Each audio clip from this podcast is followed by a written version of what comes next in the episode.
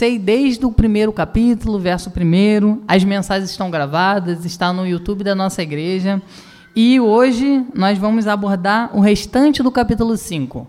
Para aqueles que não, não ouviram nenhuma das mensagens, eu vou dar um breve resumo, mas muito rápido mesmo, por quê? Porque o conteúdo completo está no nosso YouTube, mas para vocês entenderem um pouco dessa mensagem de hoje, é necessário vocês saberem quem é Oséias. É necessário você conhecer um pouco dessa família. E de forma bem breve, porque nós não temos muito tempo, eu quero dizer o seguinte: Oséias é um homem, um profeta que Deus escolheu para dar advertência ao seu povo.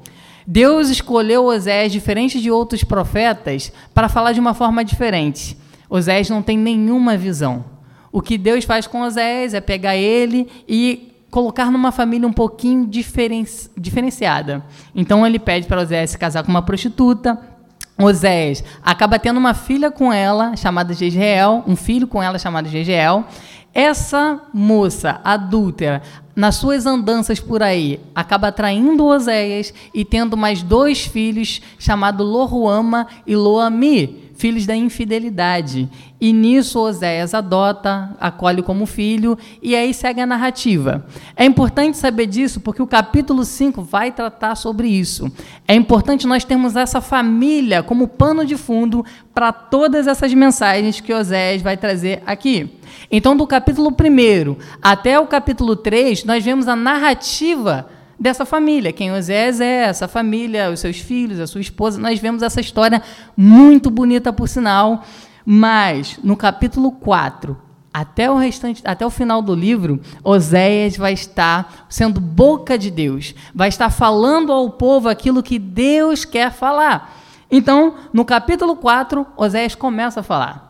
Então ele começa a dizer: ó, sacerdote, vem aqui na frente. Eu quero falar diretamente aos sacerdotes. E ele fala o seguinte: eu não estou vendo mais a palavra de Deus no mundo. Os sacerdotes eram o povo represent... era aquele que era responsável por estar trazendo a palavra de Deus à terra. E eles não estavam fazendo isso. Eles estavam trocando esse glorioso ofício de ensinar a palavra de Deus, trocaram isso para alimentar a sua própria barriga.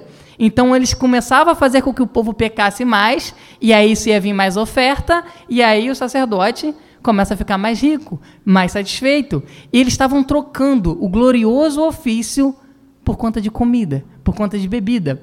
Então Deus traz Oséias para falar ao sacerdote no capítulo 4. Ele fala: ó, não aguento mais. Vocês estão me traindo. Então ele começa a associar a vida de Oséias com a mensagem. No finalzinho do capítulo 4 é muito importante, por quê? Porque Oséias ele está pregando ao reino do norte. Numa das mensagens eu coloquei, Israel está dividido ao meio.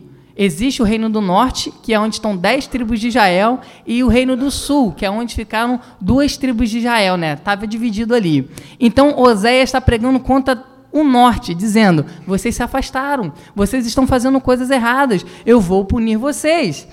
E no capítulo 4, Osés fala o seguinte para o povo: Embora você adultere, que Judá não caia com você. Então, Judá, Deus tem um carinho ali por Judá, eu vou explicar isso um pouco mais. Porém, no capítulo 4, Oséias está pregando ao norte, falando: Não deixe que Judá se associe a vocês. No meu último sermão, eu comecei o capítulo 5. E o capítulo 5, Deus continua usando Oséias para falar para o povo. Ele diz o seguinte no capítulo 5, primeiro versículo: Ouçam isso, sacerdotes, atenção, israelitas, escute, ó família real, essa sentença é contra vocês. No início do capítulo 5, Oséias agora não está falando apenas com os sacerdotes, mas ele chama também a família real, que era, era os governantes daquela época, eram os reis, era aqueles responsáveis por conduzir o povo. E o que, que esses, esse esses, a família real estava fazendo? Em vez de cuidar dos necessitados, do órfão, da viúva, eles estavam oprimindo os mais fracos. Estava fazendo aquilo que Deus odiava. Então, Deus agora não fala apenas com os sacerdotes. Ele continua falando com os sacerdotes. Independente da família real, a culpa é de vocês por não estarem ensinando a palavra de Deus. Os sacerdotes sempre terão a culpa. Eu costumo dizer, já citei duas vezes, eu vou citar pela terceira vez, uma música que fala: Se o mundo é mal, ainda é mal, o culpado está diante do espelho. O culpado é da luz que está embaixo de, da cama, sabe? Onde não está num lugar alto para poder iluminar. Então, onde nós estivermos, nós precisamos mostrar a nossa luz. Então, Oséias sempre vai falar: sacerdote, a culpa é de vocês. Se tivesse cumprindo o ofício de vocês, teria menos maldade nesse mundo. E aí, ele chama a família real no capítulo 5 e ele fala: Você está oprimindo o meu povo. Isso não vai ficar assim. E é bem interessante por quê? Porque no capítulo 4, se a gente olha o primeiro versículo, está escrito assim: Israelita, ouçam a palavra do Senhor, porque o Senhor tem uma acusação. No capítulo 4, o Senhor está acusando Israel de seus pecados. No capítulo 5, já tem uma sentença. Existe uma diferença entre eu acusar de você e eu sentenciar a você. Versículo 1 do capítulo 5 diz: Ouçam isso, sacerdotes, atenção, israelitas, escute, ó família real esta sentença é contra vocês. Eu quero fazer coro com meu irmão Felipe, que pregou no livro de Daniel, capítulo 5. Ele falou o seguinte: Deus ele pegou Nabucodonosor, ele pegou esse rei, ele Nabucodonosor era muito arrogante, era muito orgulhoso, e Deus fez o seguinte: pegou Nabucodonosor, o transformou em um animal, resumindo a história, fez com que Nabucodonosor comesse capim, e depois de um tempo, Nabucodonosor se voltou ao Senhor, glorificou Deus, restaurou Nabucodonosor e ele adorou. Na última pregação do Filipe, ele falou sobre Belsazar, que veio logo depois de Nabucodonosor. Belsazar também foi arrogante, andou nos mesmos passos que Nabucodonosor, não aprendeu com o erro de Nabucodonosor, mas em vez de uma acusação, uma advertência contra Belsazar, Deus escreve uma sentença contra Belsazar na parede. Deus escreve: Essa noite, Belsazar, você vai morrer. E ele morre. Então, quando a sentença vem, não tem mais jeito, meu irmão. O que está acontecendo no capítulo 5 aqui, e o que me choca nesse texto de Oséias, é que Nabucodonosor e Belsazar são babilônios. Sabe, eles nascem numa cultura estrangeira, eles não conhecem o povo de Israel, mas a sentença aqui é contra o próprio povo de Deus. Isso que me choca. Esperar que o Nabucodonosor seja arrogante é tranquilo, mas o pobre povo de Deus, aquele que nasceu na igreja, aquele que cresceu ouvindo a palavra do Senhor, pode ser arrogante? Existe sentença contra o povo de Deus? Oséias capítulo 5 vai mostrar que Deus tem sentenças contra aqueles que levantam o nariz contra eles. Eu dividi esse texto em três blocos. Nós leremos do versículo 5 até o versículo 7, do versículo 8 até o versículo 11 e do versículo 12 até o final do capítulo. Então, como eu disse, o triste é ver que é o próprio povo de Deus que está sendo arrogante. O verso 5 já começa assim: A arrogância de Israel testifica contra eles Israel e Efraim tropeçaram em seu pecado, Judá também tropeça com eles. Esse verso 5 aqui, essa palavra testificar, é bem clara para a gente. Está dando provas de que a sentença que o Senhor tem contra Israel é verdadeira. Por que, que Deus está sentenciando? Porque vocês são arrogantes. A palavra de Deus deixa bem claro que Deus se opõe. O pastor pregou em 2 Pedro uh, na rádio 93 recentemente, e ele falou: Deus se opõe ao soberbo, mas concede graça aos humildes. A característica do povo cristão é a sua humildade. Se o povo que é crente está deixando a humildade de fora, sabe, está deixando a humildade para lá, se a arrogância está crescendo, pode ter certeza, Deus vai se opor a você. Não é porque você nasceu na igreja, não é porque você cresceu ouvindo a palavra de Deus. Se o seu nariz está em pé, tenha certeza que o Senhor vai abaixar. O Senhor vai se opor contra você. O Senhor está fazendo isso contra o seu povo. É isso que tem que nos chocar quando a gente lê o livro de Oséias. A arrogância de Israel testifica contra eles Israel e Efraim tropeçaram em seu pecado. Mas o complicado aqui, meus irmãos, é o finalzinho do versículo 5 e diz: Judá também tropeça com eles.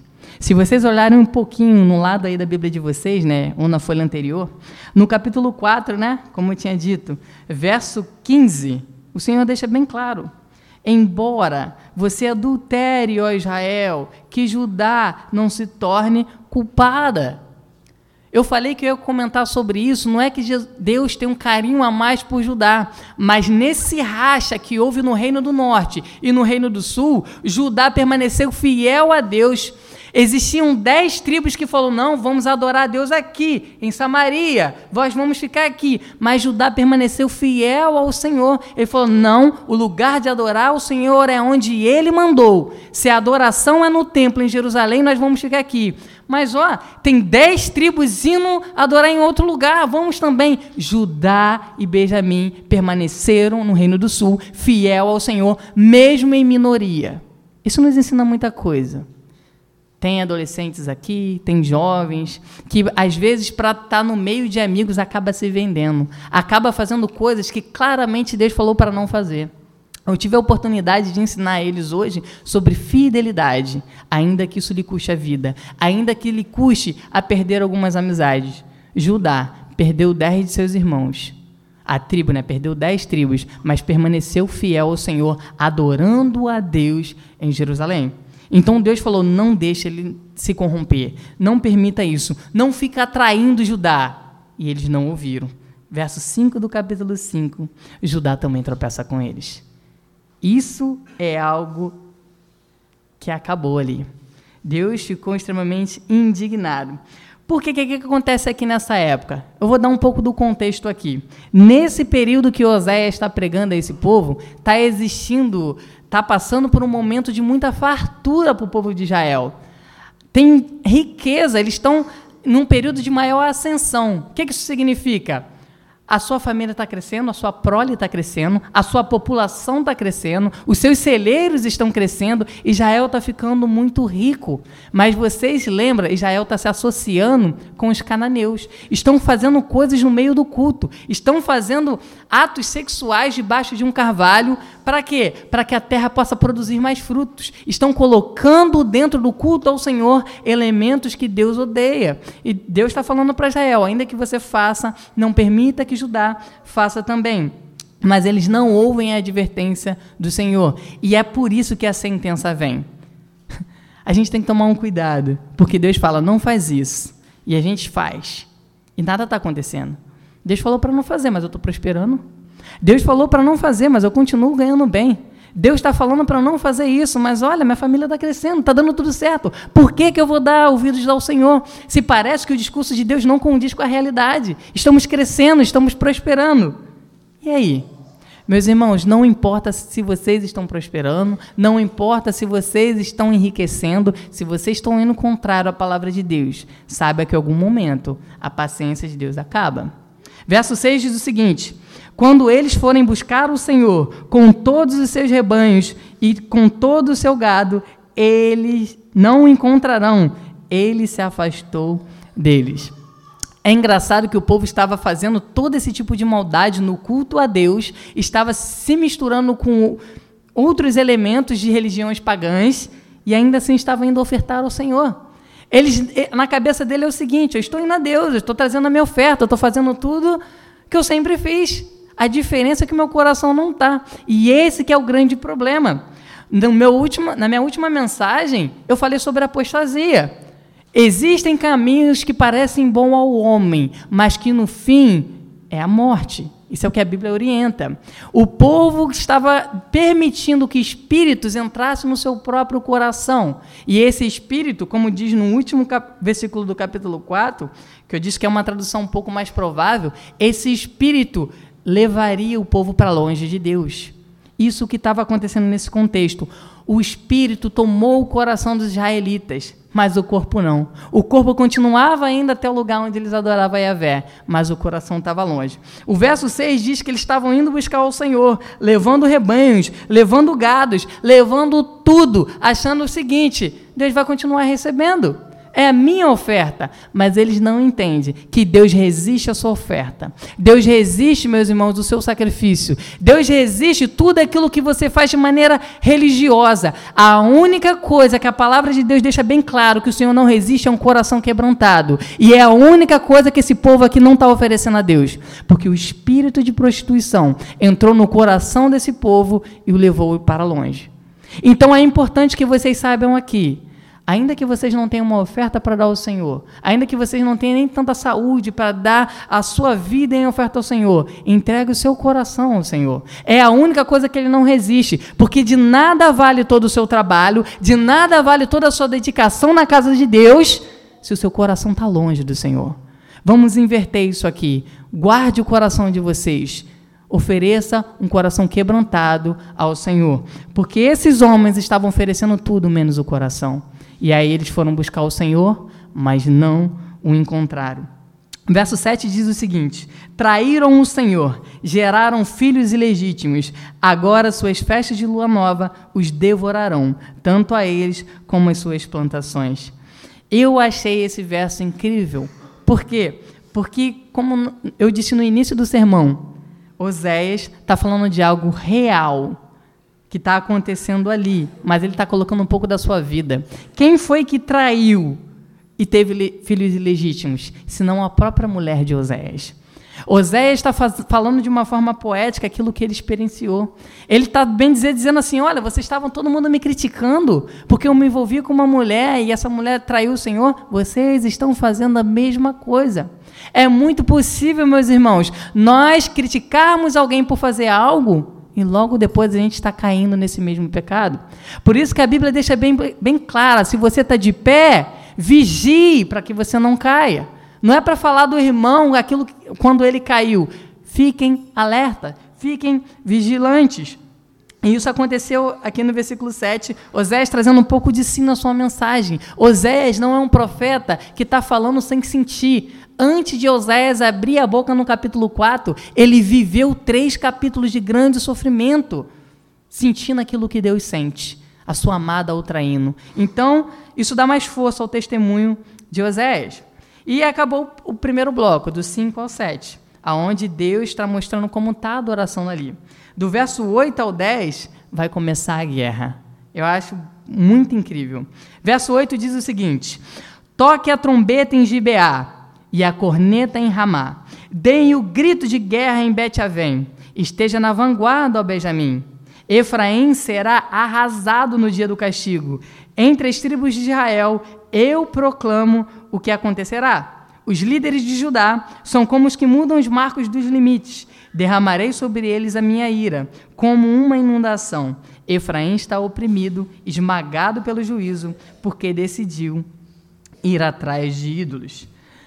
A linguagem de Oséias aqui muda. Ele começa a colocar alguns elementos para que o povo se coloque em alerta, porque a guerra começou. Deus advertiu o povo, Deus está acusando o povo, ninguém quis dar ouvido. Mas, num piscar de olhos, tudo pode mudar. Tudo muda. Verso 8 diz: Toquem a trombeta em Gibeá, a corneta em Ramá, deem gritos de guerra em Bet-Avém, esteja na vanguarda, ó Benjamim. E o verso 9 diz: Efraim será arrasado no dia do castigo. Entre as tribos de Israel, eu proclamo o que acontecerá. É como se Deus estivesse falando: Vou começar o meu juízo. Vou começar o meu juízo. Eu vou castigar vocês. Eu vou castigar vocês pelo pecado que vocês têm cometido. E aí ele vai dar uma sentença para Judá e ele vai dar uma sentença para Efraim, o reino do norte, e, e Judá, o reino do sul. Eu vou começar por Efraim porque eu acho bem interessante, né? Diz o seguinte, o verso, 9, o verso 11. Efraim está oprimido, esmagado pelo juízo, porque decidiu ir atrás de ídolos. Até aí tudo bem. Nós já estamos vendo Efraim é a mesma coisa que Israel. Estamos vendo Efraim se se entregando à prostituição, colocando ele outros elementos no culto. Nós estamos vendo Efraim se prostituir. A gente imagina, ah, beleza, vai vir uma sentença de Deus. É, é irônico a sentença do Senhor, porque ele fala que Efraim está oprimido. O hebraico, essa palavra oprimido, tem a conotação de alguém que está na sua extrema pobreza, na sua extrema miséria. É justamente aquilo que os líderes estavam fazendo com o mais fraco. O líder, a casa de Israel, que era para estar tá cuidando do órfão da viúva, estava oprimindo. E o que, que Deus faz? Agora você vai ser oprimido. Você vai entrar numa pobreza extrema. Você vai cheirar mal, é como esse, essa palavra dá, né? Então, essa é a sentença de Deus. Aquilo que vocês estão fazendo, eu farei com vocês. Ponto. Beleza. Nós já esperávamos isso. O prostituto vai receber a recompensa. Mas e Judá? O que, que Judá fez? Verso 10. Os líderes de Judá são como os que mudam marcos dos limites derramarei sobre eles a minha ira como uma inundação. Judá aqui não está se prostituindo. Judá, vamos botar assim, ele está sendo malandro. Isso que ele está fazendo é algo abominável diante de Deus. Comer um pedacinho de terra do vizinho. Vamos abrir a Bíblia em Deuteronômio 27. Deuteronômio 27, verso 17. Aqui vai acontecer algumas maldições, né? Moisés vai estar tá falando com o povo ali algumas leis do Senhor. Deuteronômio 27, verso 17 diz o seguinte: Maldito quem mudar o marco da divisa da propriedade do seu próximo. E todo o povo dirá: Amém. O povo falou com a própria boca o seguinte: vai ser maldito todo aquele que mudar um marco da divisa do seu, seu parente, do seu próximo, né? E é exatamente isso aqui que Judá está fazendo. Mas é incrível porque Deus diz no verso 10: derramarei sobre eles a minha ira como uma inundação por causa disso. Isso me chocou muito ao ler, porque Deus se ira muito contra o desonesto. Eles estavam sendo desonestos, eles não estão sendo prostitutas, eles estão sendo desonestos. E Deus detesta a palavra de Deus contra o desonesto é de abominação. Vamos abrir em Provérbios 11, verso 1. Deus abomina o desonesto. Provérbios 11, verso 1.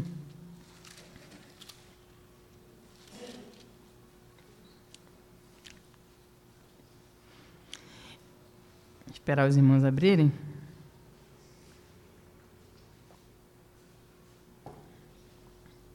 E diz assim: O Senhor, ele gosta, né, de balanças desonestas. O Senhor repudia. Essa é a palavra bíblica.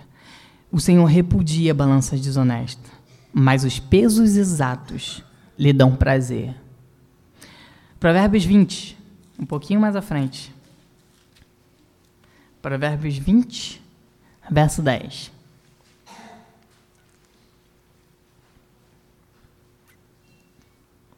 Esses textos eu faço questão que os irmãos abram. Porque é muito fácil a gente criticar o adúltero. É muito fácil a gente criticar aquele que está vivendo em prostituição.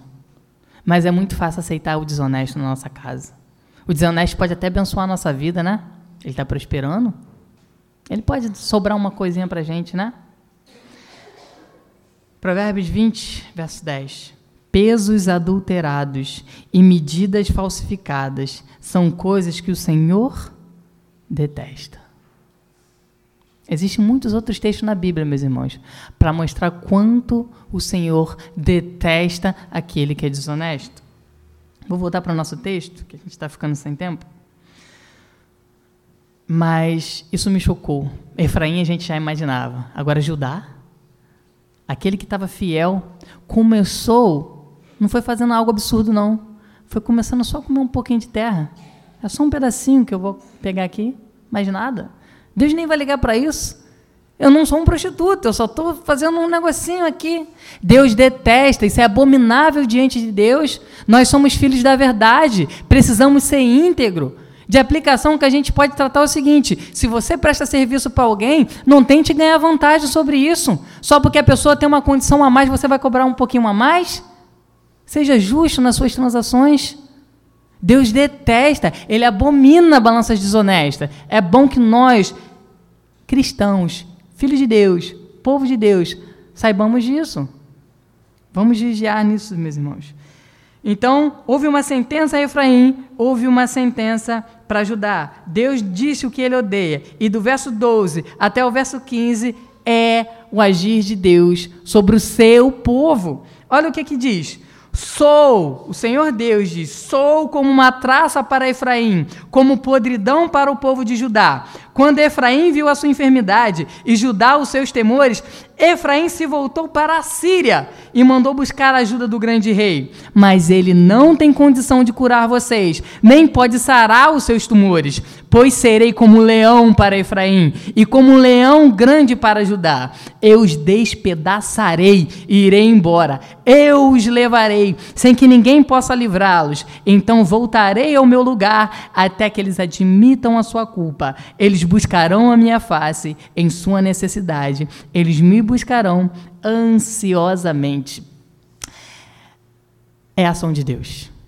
Deus vai castigar o seu próprio povo. Ele diz: Eu sou como traça para Efraim. Pode parecer algo bobo, né? Traça. Mas na antiguidade, a traça é uma das piores pragas que podia existir.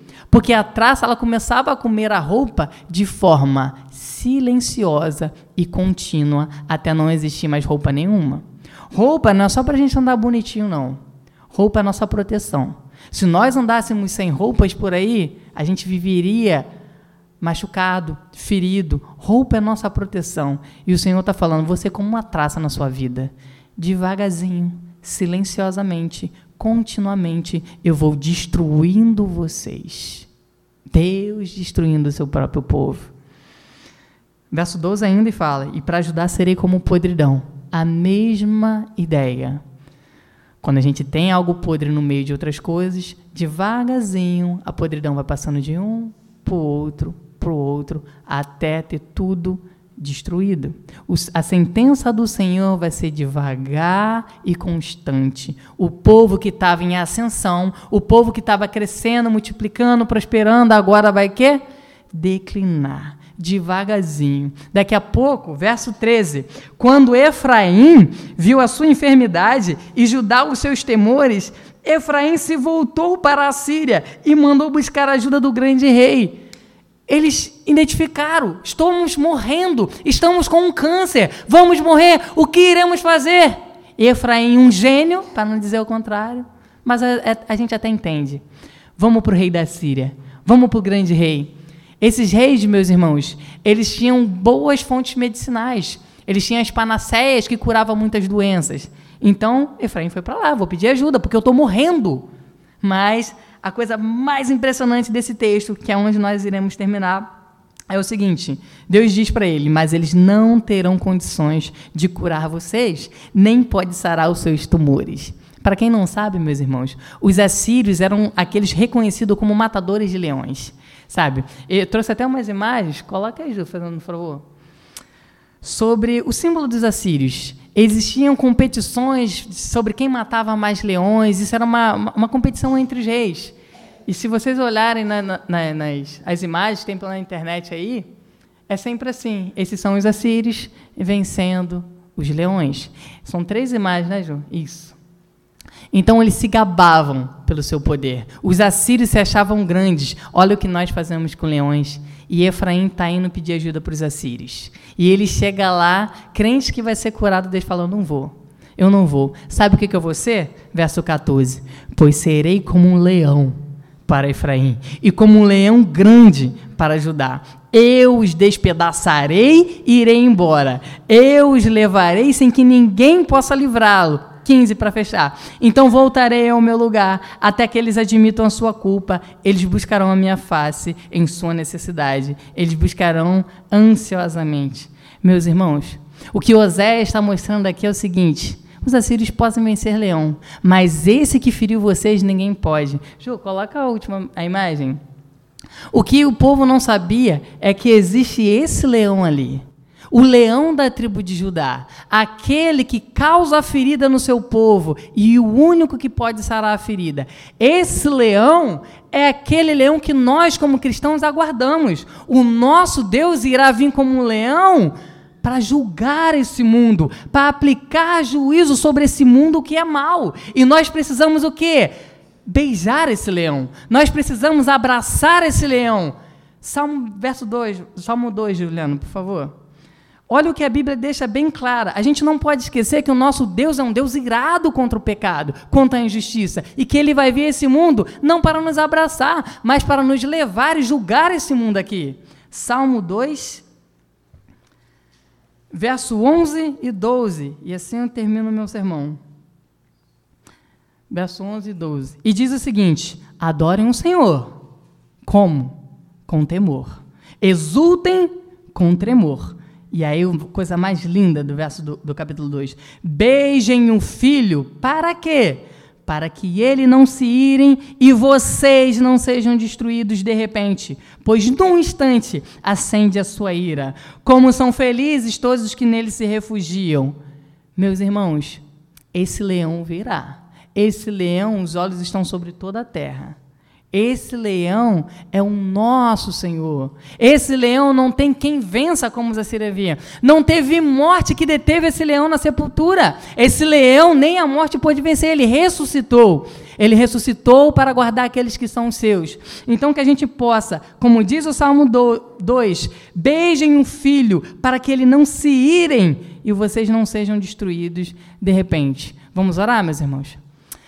Senhor Deus, o grande leão da tribo de Judá, o Deus que nós adoramos, o Deus que nós exaltamos com temor, ó Deus. Sabemos que a Sua presença está nesse lugar, sabemos que o Senhor pode estar caminhando sobre esse lugar como um grande leão, ó Pai. Mas nós não queremos temer diante da Sua presença, mas nós queremos pedir o Senhor não se irem. Queremos te beijar, queremos te abraçar, ó Deus. Queremos declarar que o Senhor é tudo para nós, ó Deus. Então, por favor, ó Deus, que o Senhor possa até mesmo causar ferida em nossos corações, mas feridas que nos levam a te amar cada vez mais, ó Deus. Por favor, Senhor, salve a nossa alma, livre o nosso coração. Não permita, ó Deus, que espíritos nos leve, Senhor, para longe de ti, ó Deus, mas que ainda que não tenhamos muita coisa para te ofertar, ó Deus, como nós temos aprendido aqui, queremos estender mãos vazias a Ti, esperando que o Senhor nos abrace, Senhor. Por favor, ó Deus, cuide da PIB do Parque Alvorada, que essa mensagem ministrada essa manhã, ó Deus, venha trazer temor e reverência à nossa vida, Senhor. Que a gente possa entender que o nosso Deus é um rei, o grande rei Jesus, ó Pai que o Senhor possa encontrar corações aqui, corações. E se não há corações que te amam, Pai, por favor, cause uma ferida, Senhor, uma ferida que os leve nas suas angústias em direção a Ti, ó Pai. Por favor, que a Sua palavra ministrada essa manhã venha produzir vida. Essa é a minha oração e a oração da Tua igreja, em nome de Jesus. Amém.